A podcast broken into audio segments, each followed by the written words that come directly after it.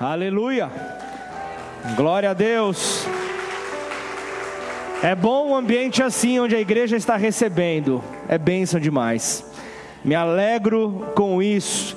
E eu vejo, por exemplo, os relacionamentos de aliança que Deus ele estabeleceu e desenvolveu com o seu povo, talvez seja a, o tema de maior importância no Antigo Testamento, que nós vemos ali a importância teológica no Antigo Testamento. Nós vemos o quanto isso realmente é relevante, né? um assunto que começa com Noé. Nós vemos ali num tempo de, de complicações na terra, Deus vem e coloca inclusive um sinal através do arco-íris para que toda vez que, que, que olhássemos iríamos ali contemplar a aliança do Senhor para com o seu povo. E aí depois então vem, posteriormente vem a aliança que ele faz com Abraão e a sua família, um pacto, um sinal que eles seriam, é, que eles seriam multiplicados por toda a terra, mas vem um sinal onde ele precisa ali é, é, é, abrir mão da sua carne, então vem um pacto com a circuncisão, e ali nós vemos então que começa algo novo, a palavra do Senhor fala ali, Gênesis vem mostrando é, o poder dessa aliança, né? e isso veio para prometer descendentes, era uma aliança que Deus mostrava para ele, era terra, eram governantes que seriam ali estabelecidos, iriam ali viver promessas promessas desse Deus grande, desse Deus maravilhoso, e, e, isso constituiria um base para a aliança com que Deus faria com seu povo um pouco mais na frente. Eu quero falar sobre Abraão. Nessa tarde, eu, você se lembra na palavra de Deus falando acerca é, é, deste homem?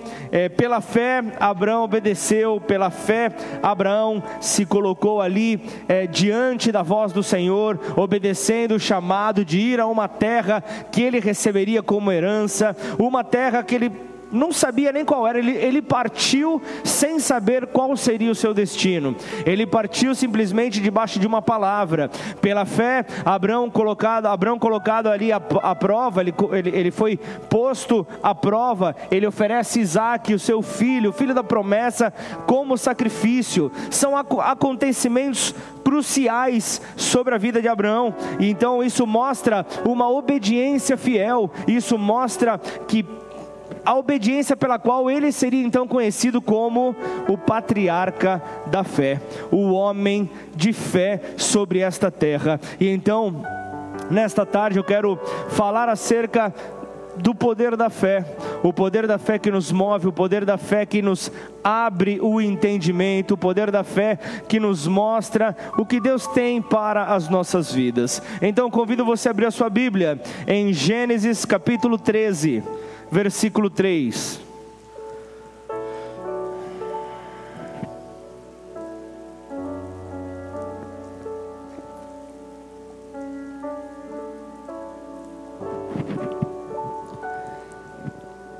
Gênesis, capítulo 3, é, 13, versículo 3.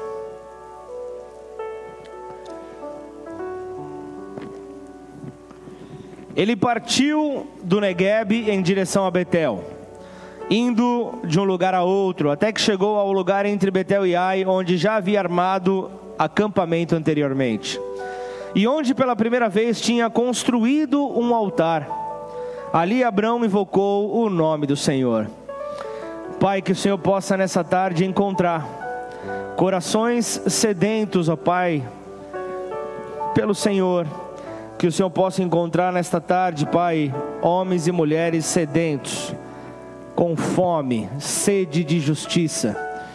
Por amor ao Teu nome, Senhor, nós queremos nos mover, ó Pai, em sabedoria.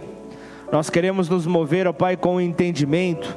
Nós queremos, ó Deus, compreender, Senhor, o que é que pode nos afastar e como nós nos posicionaremos para não cair nesta cilada.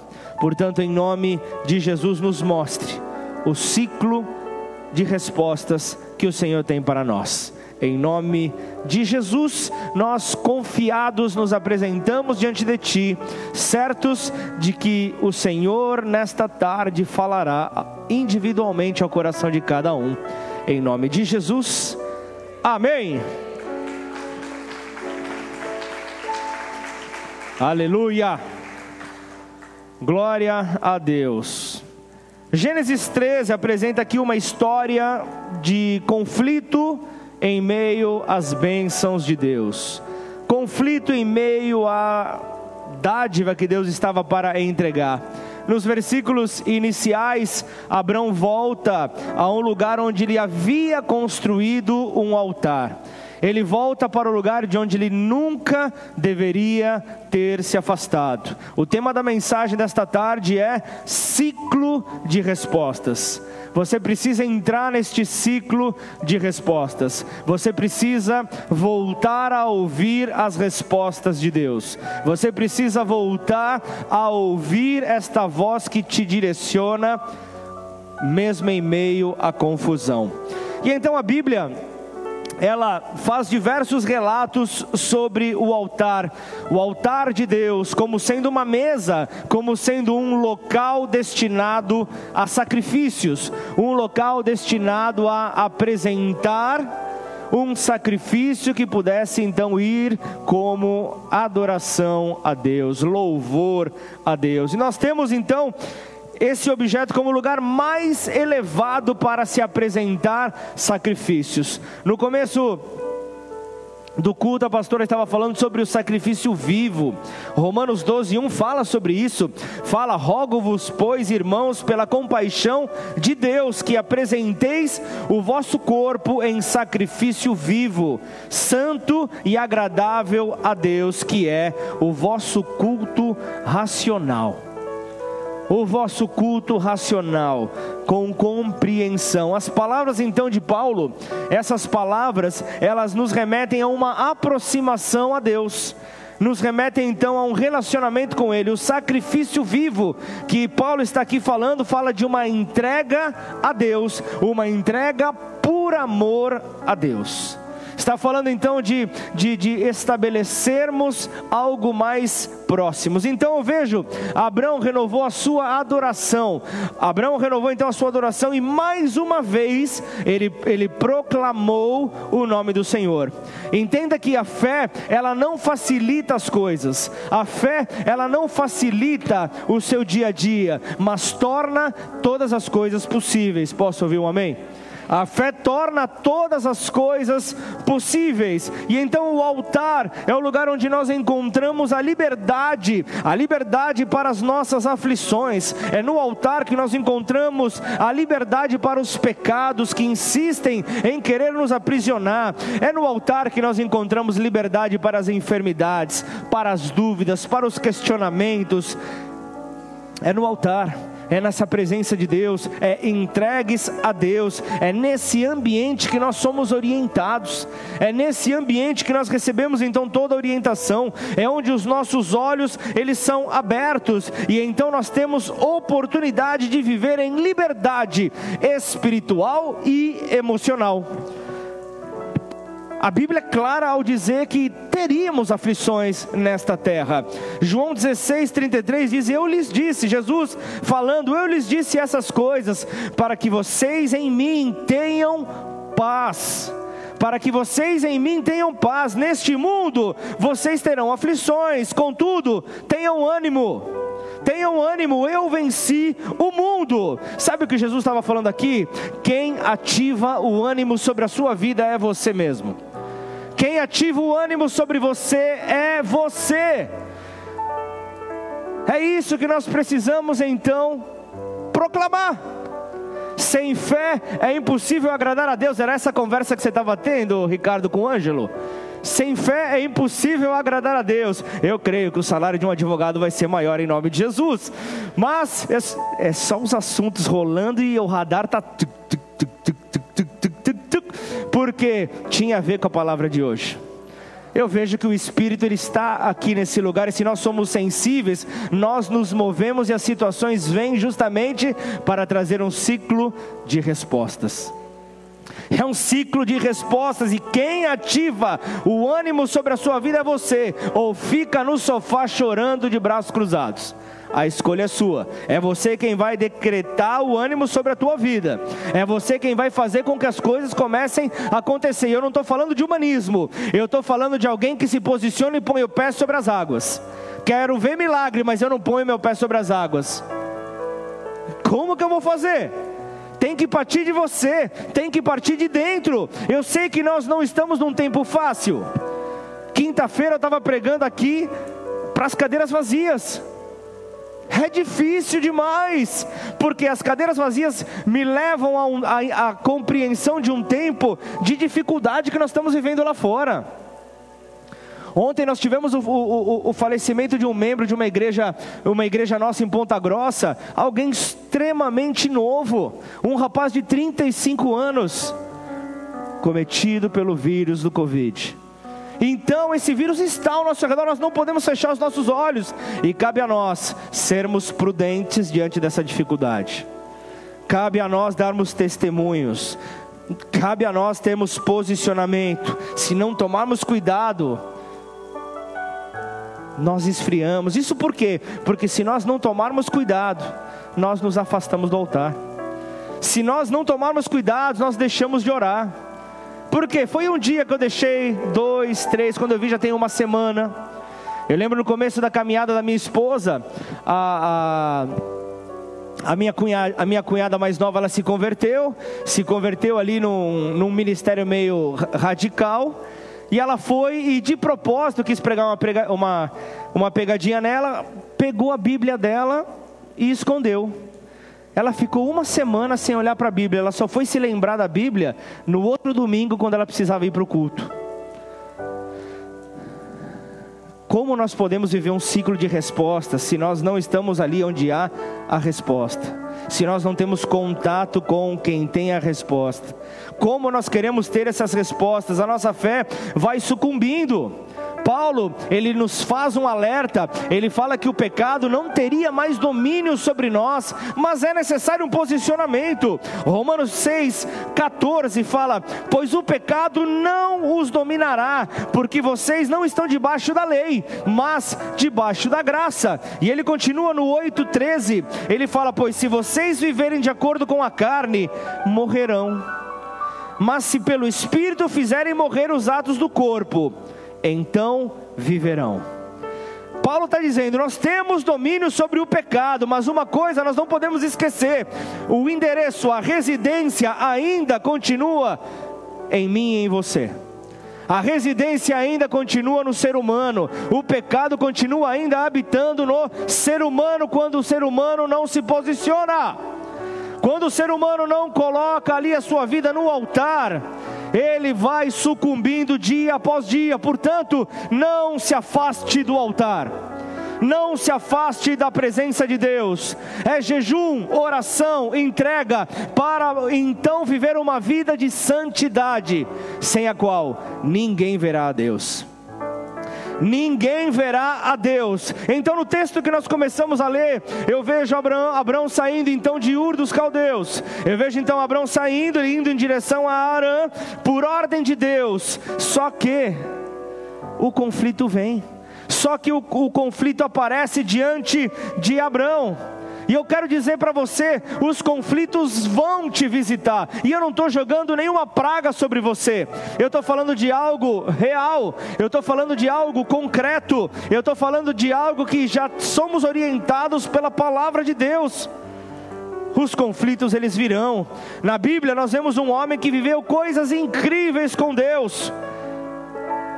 Um homem que chegou ao, ao, ao terceiro céu mostrando que os conflitos sempre vêm. 2 Coríntios 7,5 diz: Pois quando chegamos à Macedônia, Paulo, pois quando chegamos à Macedônia não tivemos nenhum descanso, nós não tivemos descanso, nós não tivemos paz, ele estava falando, mas fomos atribulados de toda forma, conflitos externos, temores internos. Homens comuns procuram descanso físico, agora homens espirituais procuram descanso no espírito. Homens espirituais procuram paz no Senhor. As lutas externas geram multiplicação, fortalecimento e crescimento.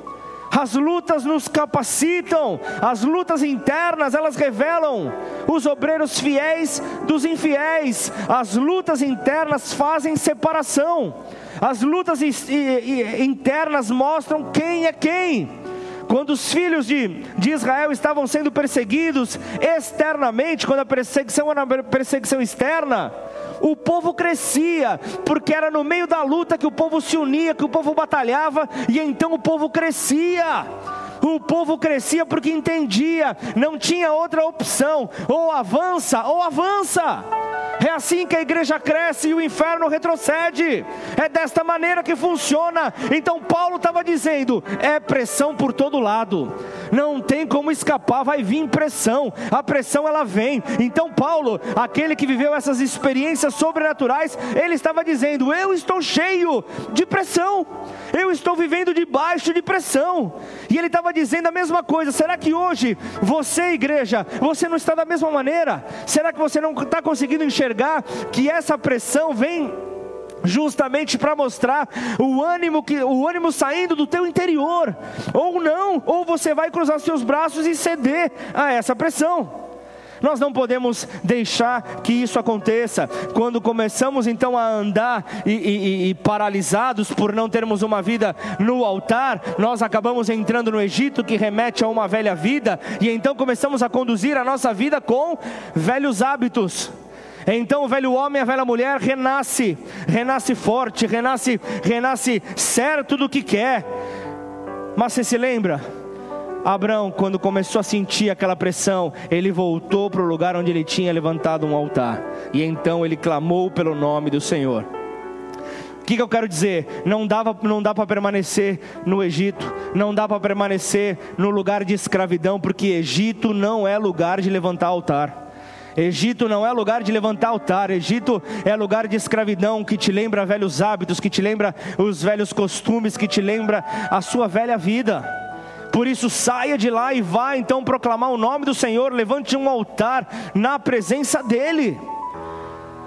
Mateus 7, 24 fala: Portanto, quem ouve estas minhas palavras e as pratica, é como um homem prudente que construiu a sua casa sobre a rocha.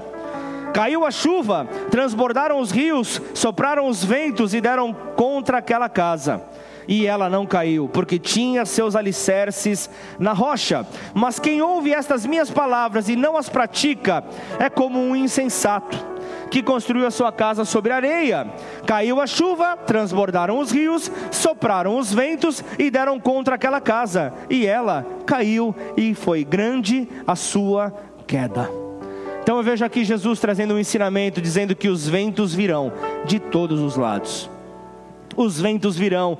A condição, ela é igual para todos, até porque o sol nasce para o ímpio, nasce para o crente, nasce para todos. A diferença é como nós iremos enfrentar estes ventos que virão. A maneira como nós iremos então encarar esses ventos é a demonstração do poder da prática da palavra. É o poder da prática da palavra sobre a sua vida. Então, isso torna um fundamento para uma casa firme. Isso mostra que o fundamento é a palavra como a pastora ministrou no começo do culto. A, a, a, o nosso fundamento tem que ser a palavra de Deus, e por praticarmos essa palavra é que nós vamos estabelecer fundamentos sobre as nossas vidas. Amém ou não?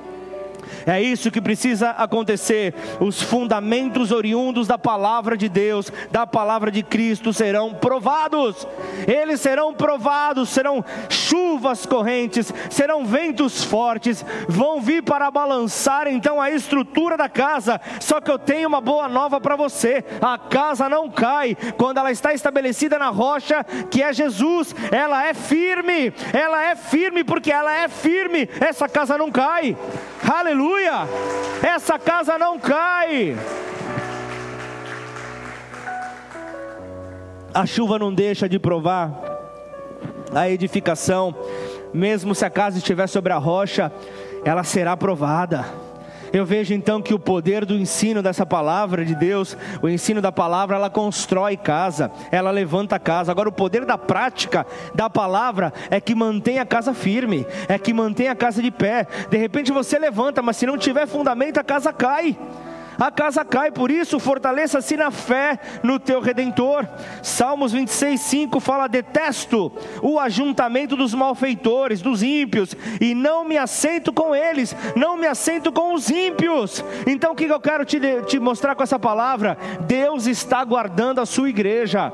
Deus está guardando a sua igreja, mesmo com esta instabilidade por toda a terra. Deus está guardando a sua igreja. Então, na dificuldade, não volte ao Egito. Na dificuldade, não volte aos velhos hábitos. Não volte para as condições deste mundo, até porque você é estrangeiro aqui. Você não é desta terra. Você está olhando para a eternidade. Você está olhando ali para a Nova Jerusalém. Você está apenas passando um tempo aqui, mas você vai com destino certo à eternidade. Eu sei, eu já tomei decisões erradas, certamente você já tomou. Eu já sofri por causa dessas decisões erradas, mas nós nunca podemos deixar de pensar que sempre há tempo para recomeçar. Portanto, volte ao altar volte em direção a Deus, seja então este sacrifício vivo, nós precisamos voltar, nós precisamos estabelecer as nossas vidas diante dEle porque é no altar, é nesse altar, é diante do altar, é diante da presença de Deus,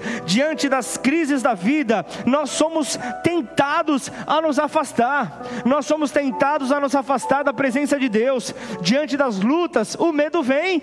Diante das dificuldades, o medo ele vem, ele bate a nossa porta, e então nós começamos a negociar com a verdade. E aí entram as meia verdades. Vamos voltar para Gênesis para você falar que eu não estou inventando palavra aqui. Abraão e, Sara, e Saraí, então, eles não tinham mudado ainda o nome. Esse casal, ele num momento de dificuldade, ali você vai ver Gênesis, Gênesis 12 quando Abraão e, e, Sara, e Saraí estão no Egito, você vê ali que, é, versículo 10 de Gênesis 12: Naquele tempo uma fome terrível atingiu a terra de Canaã. Abraão foi obrigado a descer ao Egito, onde viveu como estrangeiro. Aproximando-se da fronteira do Egito, Abraão disse a Saraí, sua mulher: Você é muito bonita. Quando os egípcios a virem, dirão: Ê, mulherão! Não, isso aqui fui eu que inventei agora. Mas eles dirão: oh, olha a mulher dele, vamos matá-lo para ficarmos com ela. Era mais ou menos isso que ele queria dizer. Vamos matá-lo para ficar com ela. E então, qual, qual é a saída daquele que está afastado do altar? Está no Egito. Qual que é a saída aqui do homem? Diga, portanto, que você é minha irmã. Olha que bonitinho. Diga então que você é minha irmã, eles pouparão minha vida e por sua causa me tratarão bem por sua causa me tratarão bem. Então o que está acontecendo aqui? Não era tudo uma mentira, até porque é, é, é, Saraí era meia-irmã de, de, Abraão. Então, filha, filha de mesmo pai, diferente mãe. Então o que acontece? É, é, não era de tudo mentira, mas era a esposa dele. E então ele estava com medo ali de morrer, porque a pressão estava sobre ele. Ele sabia que se aqueles homens, como de fato reconheceram que ela era uma mulher muito bonita, a casa ia cair para ele. Mas quem está no altar não tem medo disso, mas ele estava afastado. Ele não estava próximo ao altar. E então, claro que ali naquela situação, motivado pelo temor que poderiam lhe matar, ele vai e, e apresenta essa situação, uma meia verdade. Então o que, que eu quero te mostrar? Longe do altar, meia verdade torna-se normal. Longe do altar, meia verdade torna-se aceitável. Longe do altar começamos a trabalhar com meias verdades, só que nós temos que ter zelo em todas as áreas da nossa vida. Portanto, não se afaste do altar não se afaste do altar. As pessoas estão olhando para nós o tempo inteiro. Nós somos cartas vivas, nós devemos ser exemplos nesta terra. As pessoas estão olhando para nós e vendo qual é a nossa reação diante da pressão, porque eles estão de braços atados, eles estão paralisados, e a experiência que eu vejo aqui, que Abraão tem no Egito, ela foi tão desastrosa, que Faraó chega a chamar sua atenção. Aí você vai ver aqui, versículo 18 de Gênesis 12. Faraó chama Abraão e disse: O que você fez comigo?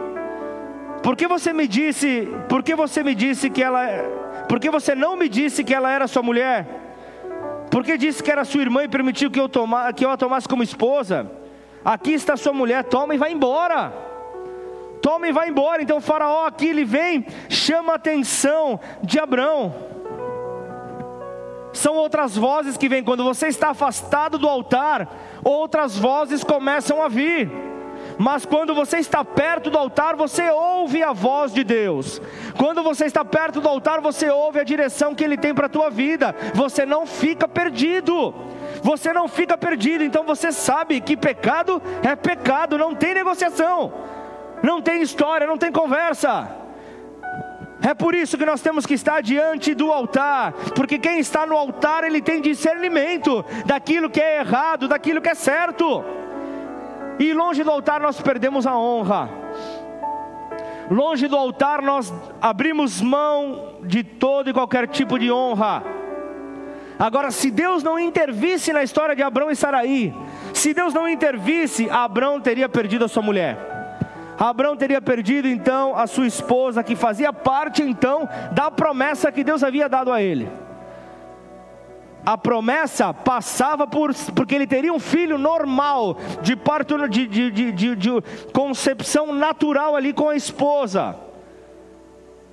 E essa, e essa era Saraí. Ela estava na promessa, ela estava junto. Então Deus teve que intervir.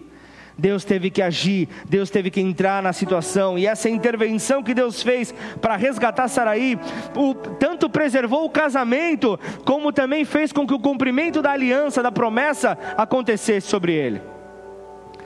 E então eu vejo esse questionamento, eu vejo então Faraó peitando aqui, então é, Abraão, só que nessa situação ele vê, eu não tenho opção, estou envergonhado diante desta situação, trabalhando com meias verdades, eu preciso voltar para o altar. Então vamos para Gênesis 13, versículo 8, abre lá.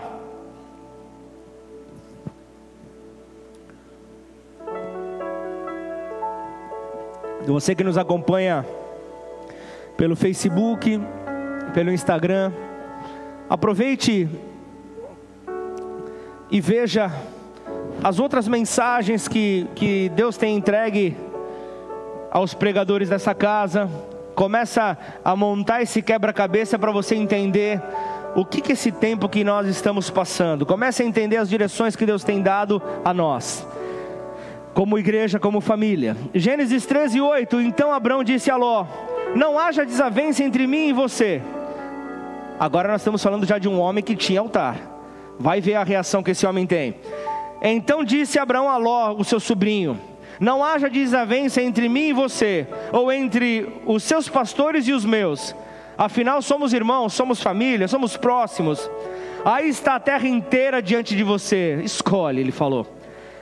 Vamos nos separar. Se você for para a esquerda, eu irei para a direita. Se você for para a direita, eu irei para a esquerda. Só um homem com visão, só um homem com vida de altar é que poderia, diante de uma condição como essa, apresentar essa palavra. Então você vê um homem que, por ter vida no altar, ele tinha uma confiança em Deus sobrenatural.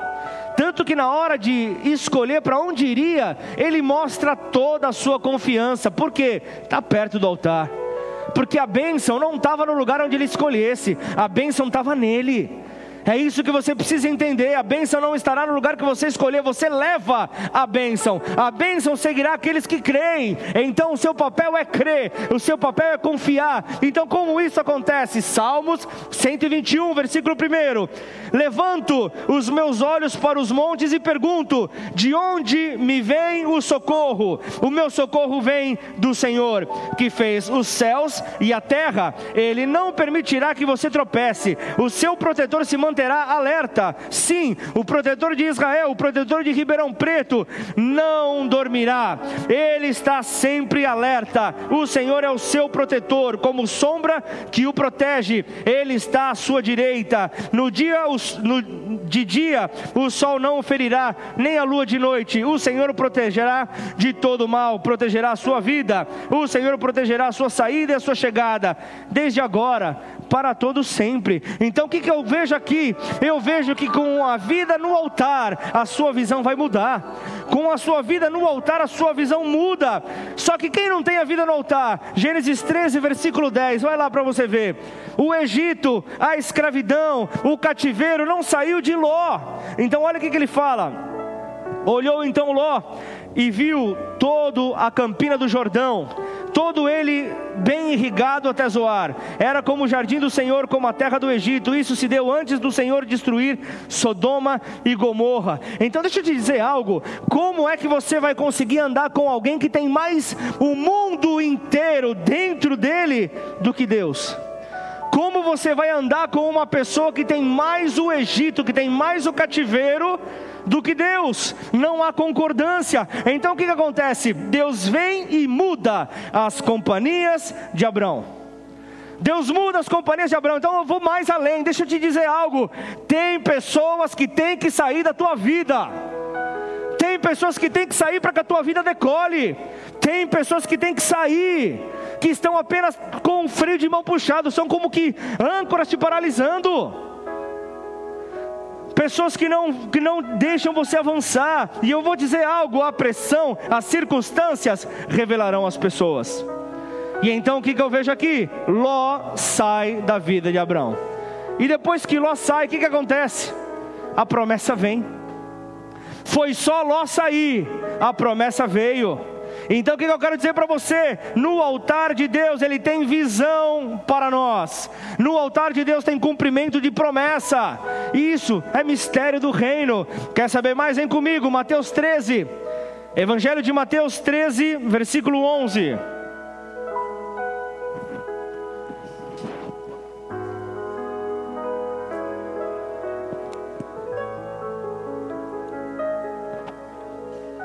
A vocês foi dado o conhecimento dos mistérios do reino dos céus, mas a eles não. Então eu vejo que Deus ele quer se revelar. A vocês foi dado os mistérios do reino, mas aqueles não lhes é concedido isso. Deus ele quer se revelar ao seu povo. Ele diz: são coisas escondidas, não de nós, mas para nós. Não estão escondidas daqueles que nele creem, mas estão escondidas para nós. Isso é muito claro. É algo que Deus está derramando, é algo que Deus está é, é, é, ungindo o seu povo. Falando em unção, segundo o livro de Reis, no capítulo 9, você vai ver ali sobre a vida de Jeú você vai ver a unção sendo derramada sobre ele, segundo Reis 9, 2. Quando chegar lá, procure Jeú, filho de Josafá, filho de Ninse. Entre no lugar onde ele estiver, peça que ele se levante do meio dos seus companheiros e leve-o para uma câmara, para uma câmara interior, para um lugar separado. Então está mostrando aqui uma unção particular para uma obra pública uma unção particular para uma obra pública. Jeú então é ungido rei. Jeú então recebe a porção de rei sobre esta terra e Deus o escolhe para exterminar a casa por completo de Acabe, aquele que era chamado o rei mau. Então Deus muda a história de Israel em um dia. Deus muda a história do povo em um dia, porque Deus tem um plano, Deus tem uma unção na câmara interior, ou seja, no secreto para você. Mas para isso você precisa ir ao secreto, para isso você precisa visitar o secreto, ter um tempo de secreto, a câmara interior, ou seja, altar. Deus está falando para você nessa tarde. Não sei se você ainda não pegou isso, mas Deus está falando. Você precisa ir em, ao encontro do altar, ir ao encontro da presença dEle, secreto. É isso que o Senhor está pedindo para você é tempo de secreto, é tempo de altar. Quando estamos no altar, então nós temos revelação. Quando nós estamos no altar, nós vivemos a revelação de Deus. Deus nos dá visão. Então, onde você tem que deixar suas expectativas? As suas expectativas, elas têm que estar no altar de Deus. Você quer evitar decepção na tua vida? Diminua então as suas expectativas. Coloque elas no altar, porque expectativas frustradas, elas geram em nós um desgaste emocional emocional. Isso daí, ó, é, é, é, claro, um desgaste emocional é gerado por causa de expectativa no lugar errado. expectativa depositada no lugar errado. Então, foco no alvo, não na expectativa. Coloca o teu foco todo voltado ali no alvo.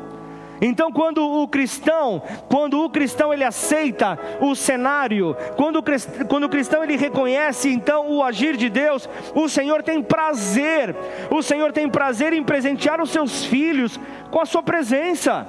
O Senhor tem este prazer. Então, o cenário antes confuso e sem lógica acaba sendo um local de intimidade com Deus. Então, volte para o altar. Obrigado por você que falou amém. Volte para o altar, receba essa palavra sobre a sua vida.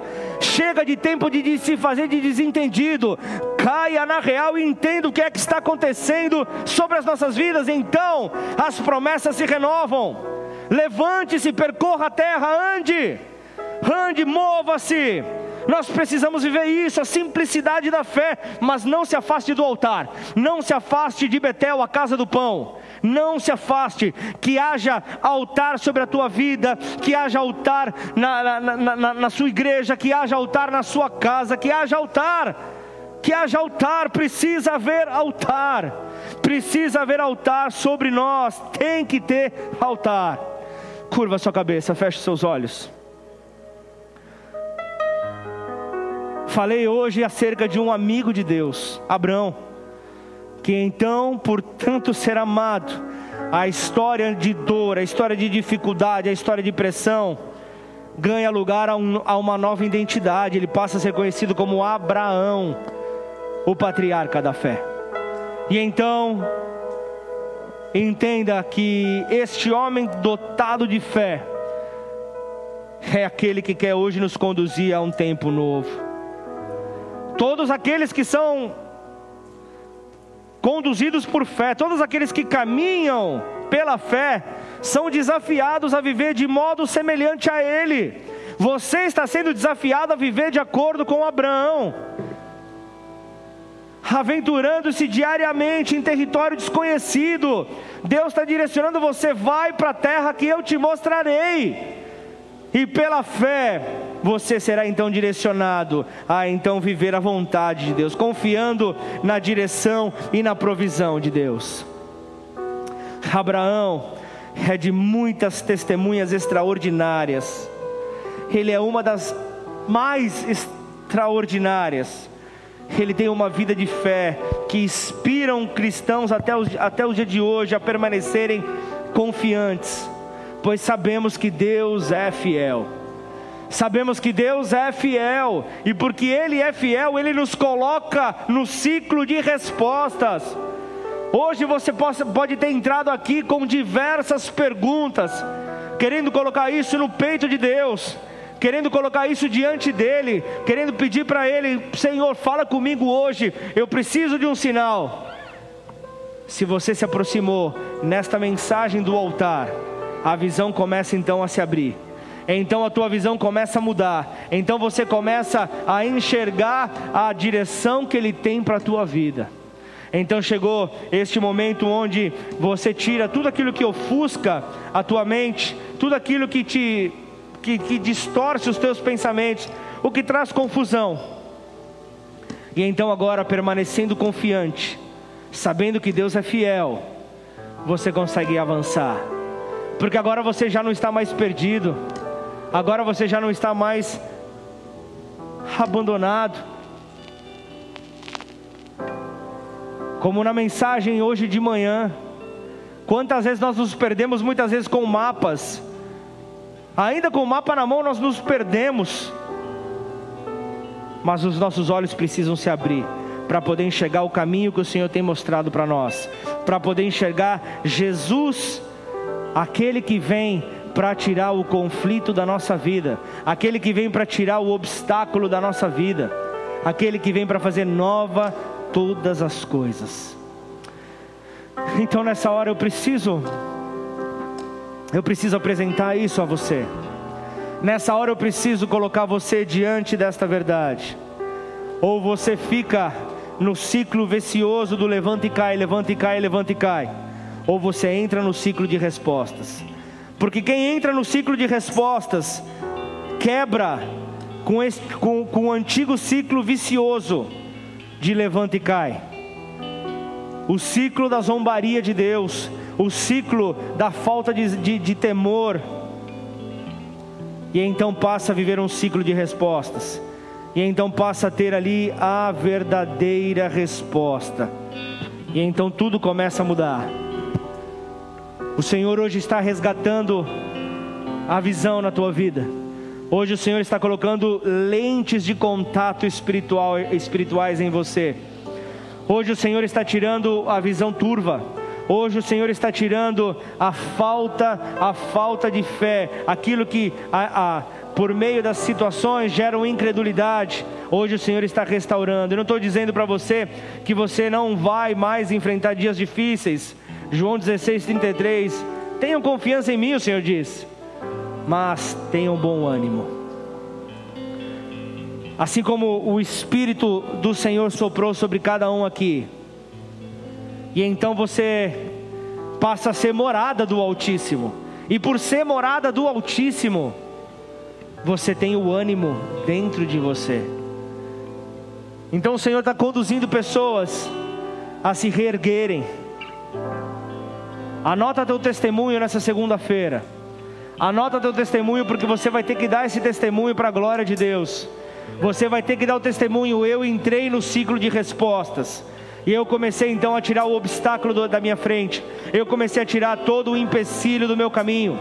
Porque eu, eu agora em posse das respostas, eu passo a ser um homem fiel, eu passo a ser um homem firme, eu passo a ser um homem equilibrado, uma mulher equilibrada. É isso que o Senhor está trazendo para a sua igreja nessa noite. É isso que o Senhor está trazendo para a sua igreja nesta tarde. O Senhor está trazendo então equilíbrio.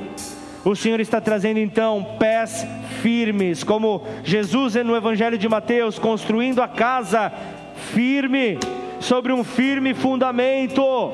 Sobre um firme fundamento. E esse firme fundamento você vai poder estabelecer praticando a palavra. Não sejam mais ouvintes apenas da palavra, mas sejam praticantes. Então, Senhor, em nome de Jesus, que o teu espírito possa se mover aqui entre nós. Eu vou pedir para que você fique de pé no seu lugar, nós vamos adorar a esse Deus grande. O louvor, o louvor entroniza os feitos do Senhor. O louvor fala acerca das grandezas desse rei enquanto a adoração faz com que possamos provar um pouco dos céus.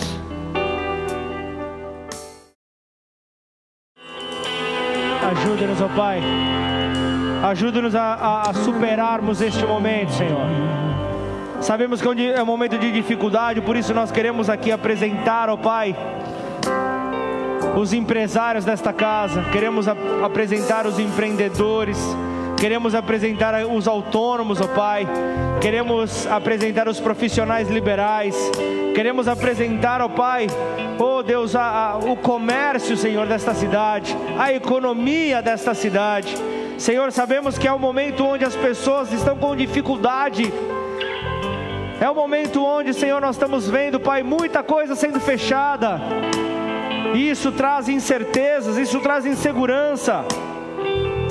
Mas o Senhor já nos orienta na Sua palavra, Hebreus 13, versículo 5: Não amem o dinheiro, estejam satisfeitos com o que têm, porque Deus disse: Não o deixarei, jamais o abandonarei. Por isso, podemos dizer com toda confiança: O Senhor é meu ajudador, portanto não temerei. O que mais podem fazer os simples mortais? Lembrem-se, lembrem-se dos seus líderes que lhe ensinaram a palavra de Deus. Pensem em todo, em todo o bem que resultou da vida, da vida por meio deles. Então sigam o exemplo de fé.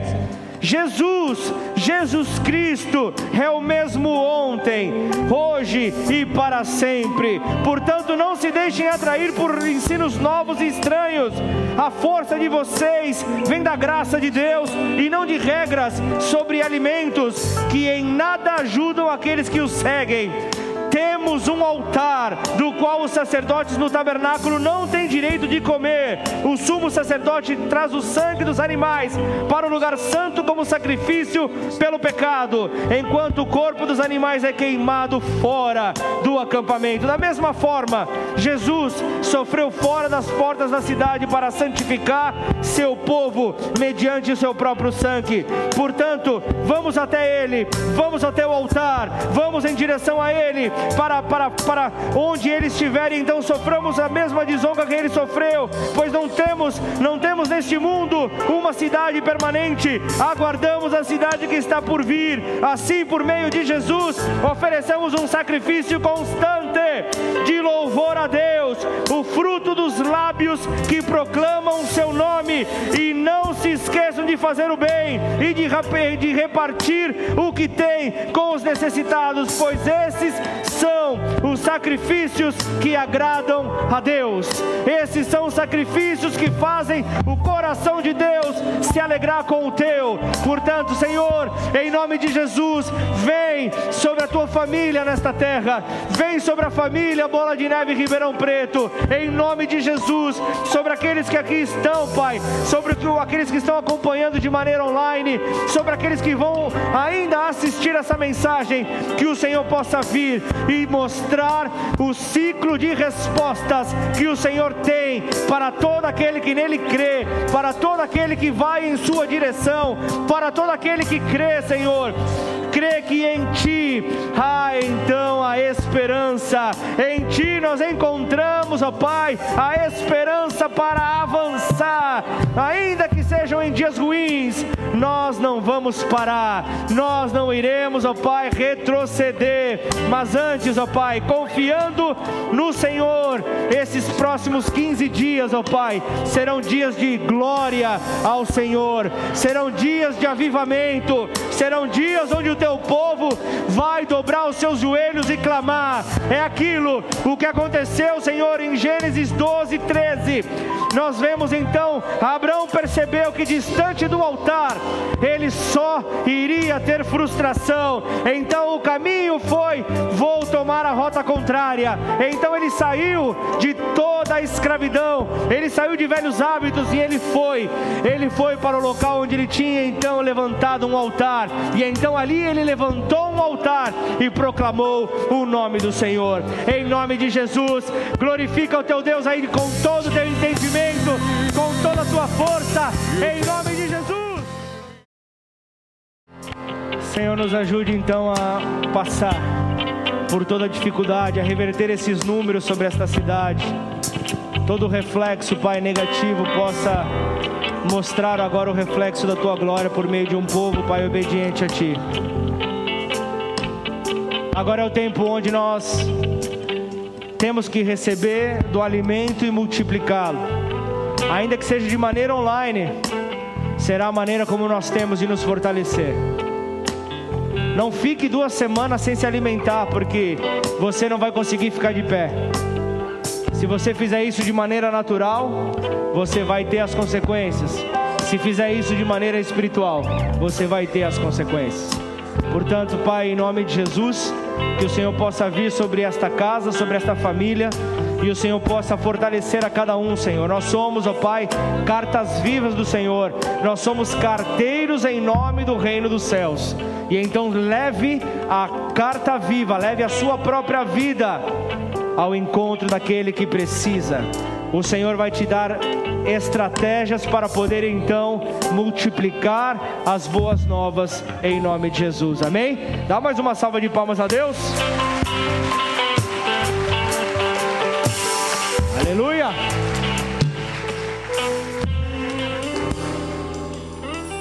Glória a Deus.